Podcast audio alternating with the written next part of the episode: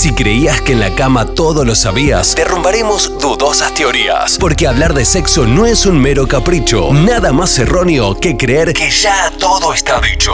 En Buen Día a Día, te invitamos a un viaje de placer con Noelia Benedetto. Sexo para volarte el seso.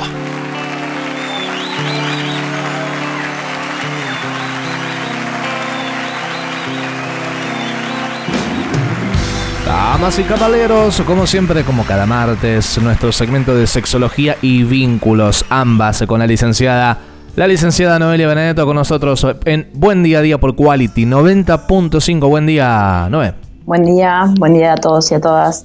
¿Cómo va? ¿Todo bien? Temita la carta tenemos hoy. Temita, cuando decimos temita la carta, porque ha sido pedido por la people, por la gente en algunos mensajes que por ahí entran al WhatsApp o a veces a través de nuestras redes sociales. Y en este caso tiene que ver con un tema que por ahí alguna vez quizás lo mencionaste, charlando algún, alguna que otra temática, pero nunca de lleno lo tratamos y es lo que se denomina habitualmente multiorgasmo, que yo supongo que está bien eh, el, término, es así como, como se le dice. Sí, es un, o también se, puede, se suele hablar de multiorgasmia. Básicamente em, plantea la capacidad de algunas personas de sostener orgasmos consecutivos, pero no quiere decir dentro de un mismo encuentro sexual, quizás, no sé, eh, dentro de una jornada tener varios en, un lapso de tiempo extendido, sino al hilo sería. Es, es interesante como poder señalar algunas cuestiones alrededor de esto. Creo que todas las personas son potencialmente multiorgásmicas, ¿sí?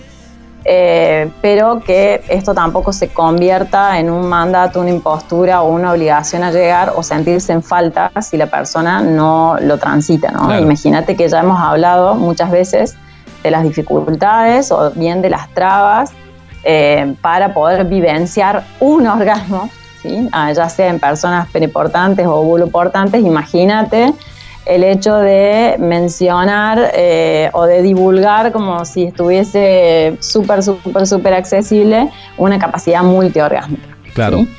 La realidad es que en relación a la respuesta sexual eh, humana, eh, a medida que la cuestión de lo sexual, de lo erótico y de las prácticas ha empezado a tener un poco más de visibilidad, yo creo que vocalmente van apareciendo diferentes como mandatos en el 2000 era una cuestión en relación al orgasmear, sobre todo en personas socializadas como mujeres.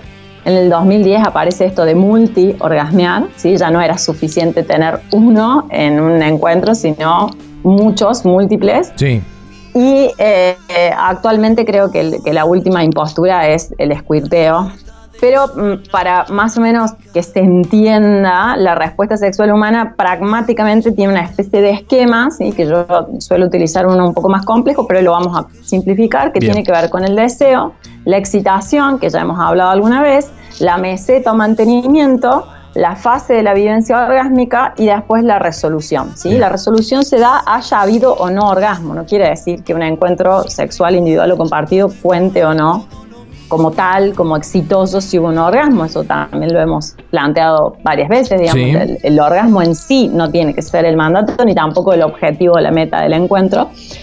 Pero en el caso de las personas eh, con pene o socializados varones, hay un eh, periodo que es básicamente fisiológico, ¿sí? no podemos ir en contra de esa respuesta, que de acuerdo a cada persona varía la duración y también la aparición eh, y también lo que sería el segmento entre la aparición y la desaparición de este periodo que se llama refractario o un periodo de recuperación, por así decirlo. Claro habiendo pasado una situación orgásmica, habiendo eyaculado a la persona, ¿sí? eso quiere decir que aparece, se presenta este periodo refractario y eso lo que hace es anular la posibilidad de que la respuesta sexual vuelva a comenzar de nuevo, ¿sí? Que sentimos una hipersensibilidad, a veces no queremos que ni siquiera nos sigan estimulando. Ni un vientito. A veces nada, a veces aparece una especie como de somnolencia o ya ese deseo o esa intensidad sexual baja por una cuestión también de, cierta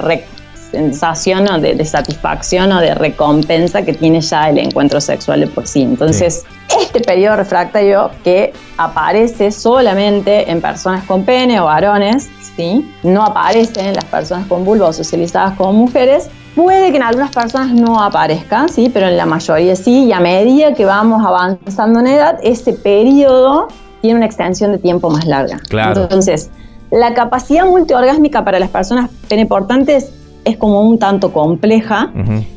Sí podría darse, ¿sí? que la persona a través de un entrenamiento y una exploración lo que haga es justamente disociar la vivencia orgásmica del reflejo eyaculatorio. Entonces, que pueda identificar la sensación orgásmica en lo que serían los peristaltismos o las contracciones prostáticas que se dan un ratito antes de la emisión o de, la eyaculación. Si de repente la persona, digamos, tratara de hacer una gestión de eso, una especie de control, ¿sí? y no llegara a eyacular en ese momento, podría sostener la respuesta sexual y eso encadenarlo a otras contracciones prostáticas, entonces ahí aparecería algo semejante al multiorgasmo. La realidad es que medio, medio complicadito, ¿no? Es complejo para la cultura en la que vivimos. Claro. ¿sí? La, cultura em, oriental es algo que lo trabaja ah, en, en muchas situaciones eróticas, ¿sí? porque justamente esto de posponer la excitación o dilatar la cuestión del placer es algo que tiene que ver mucho con, la esencia de esa cultura, ¿no? En, una cuestión de expansión. En la nuestra, que es una cultura un tanto más de la inmediatez, es complejo. Sí. es complejo. Puede que alguna vez te salga como de culata, ¿no? O sea, no necesariamente es algo que sí puede, puede tener esa, esa, sensación. La realidad es que es más frecuente encontrar estas vivencias multiorgásmicas, que es decir, no es decir, bueno, en un encuentro sexual mm, tuve tres o cuatro orgasmos, sino en un momento empiezo a tener al hilo sensaciones o vivencias orgásmicas una al lado de la otra. Claro. ¿sí? Por eso el multiorgasmo. Eso siempre y cuando, digamos, la persona eh, continúe siendo estimulada por ella misma o por la persona o las personas con las que esté, en el caso de las socializadas mujeres o personas con vulva, y siempre y cuando eso le resulte agradable, porque la realidad es que la hipersensibilidad de la zona post una evidencia orgásmica es algo que suele aparecer, digamos. Las mujeres o las personas eh, con vulva no tenemos periodo refractario, lo cual nos da una ventaja en el sentido de ir poniendo esto eh, en cuestión varias veces dentro de, un encuentro individual o compartido, pero también puede aparecer la cuestión de eh, la sequedad, en ese sentido habría que suplementarse o bien adicionar lo que hemos hablado ya un par de veces, que tiene que ver con los lubricantes.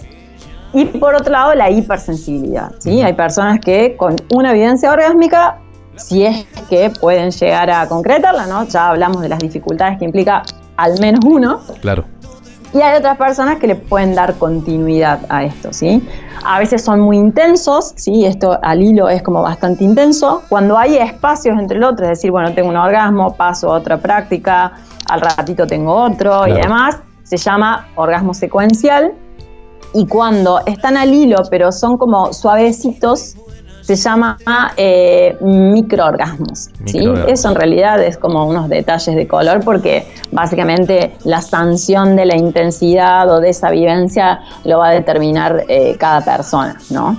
Eh, el punto sería, digamos, estoy en falta, no soy, no tengo buenas capacidades amatorias y nunca en la vida multiorgasmié. No, sea, no hay nada malo si la persona inclusive no ha tenido una vivencia orgásmica en toda su vida, ¿no? Es, algo que tiene que ver, está relacionado con la exploración, con cierto conocimiento de la propia respuesta sexual, también con una especie de, condicionamiento, ¿no? De ponernos a jugar y ver cómo se puede ir eh, acelerando, pausando y, viendo qué pasa si continúa la, estimulación. Hay personas que esa evidencia les resulta totalmente displacentera. Claro. Eh, también hay una especie de de estimulación todo lo que sería la vejiga, entonces esto a veces no resulta satisfactorio, hay una sensación de el reflejo de, de, micción que puede llegar a, nada, desconectarnos de, la situación.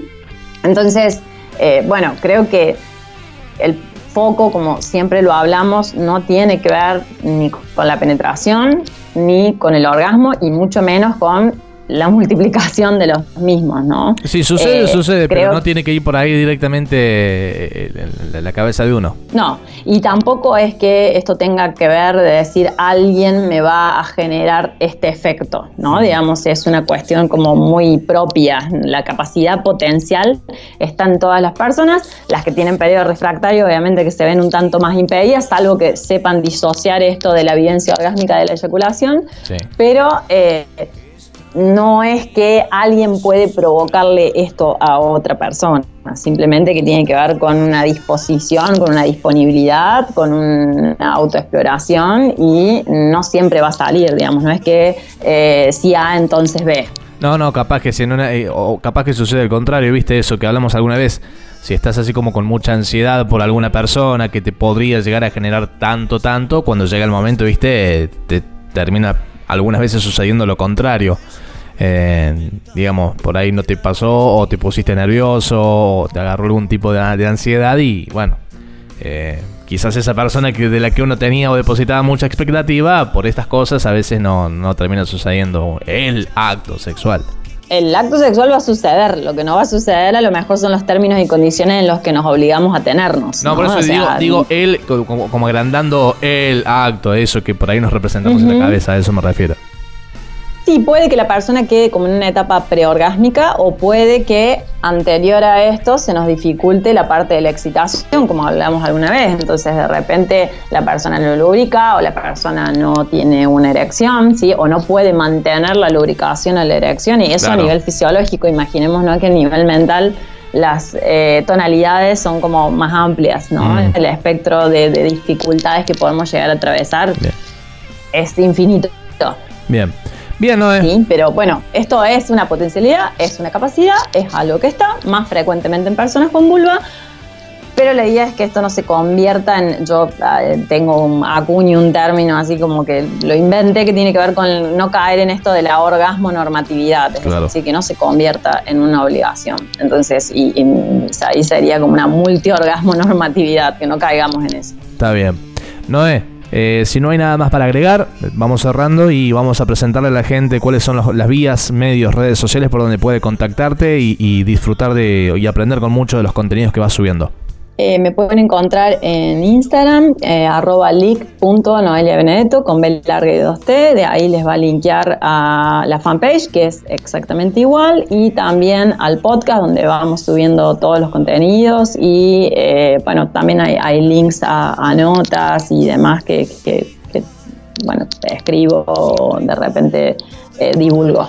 Bien, bien. leak.noeliabenedetto eh, pueden encontrarla en redes sociales, en Instagram, eh, y de ahí partir para un montón de otras redes y, contenidos. Noé, será hasta la próxima, un gusto como siempre. Hasta la próxima, éxitos y un saludo para todos y todas. Es oración, fastidio y buena suerte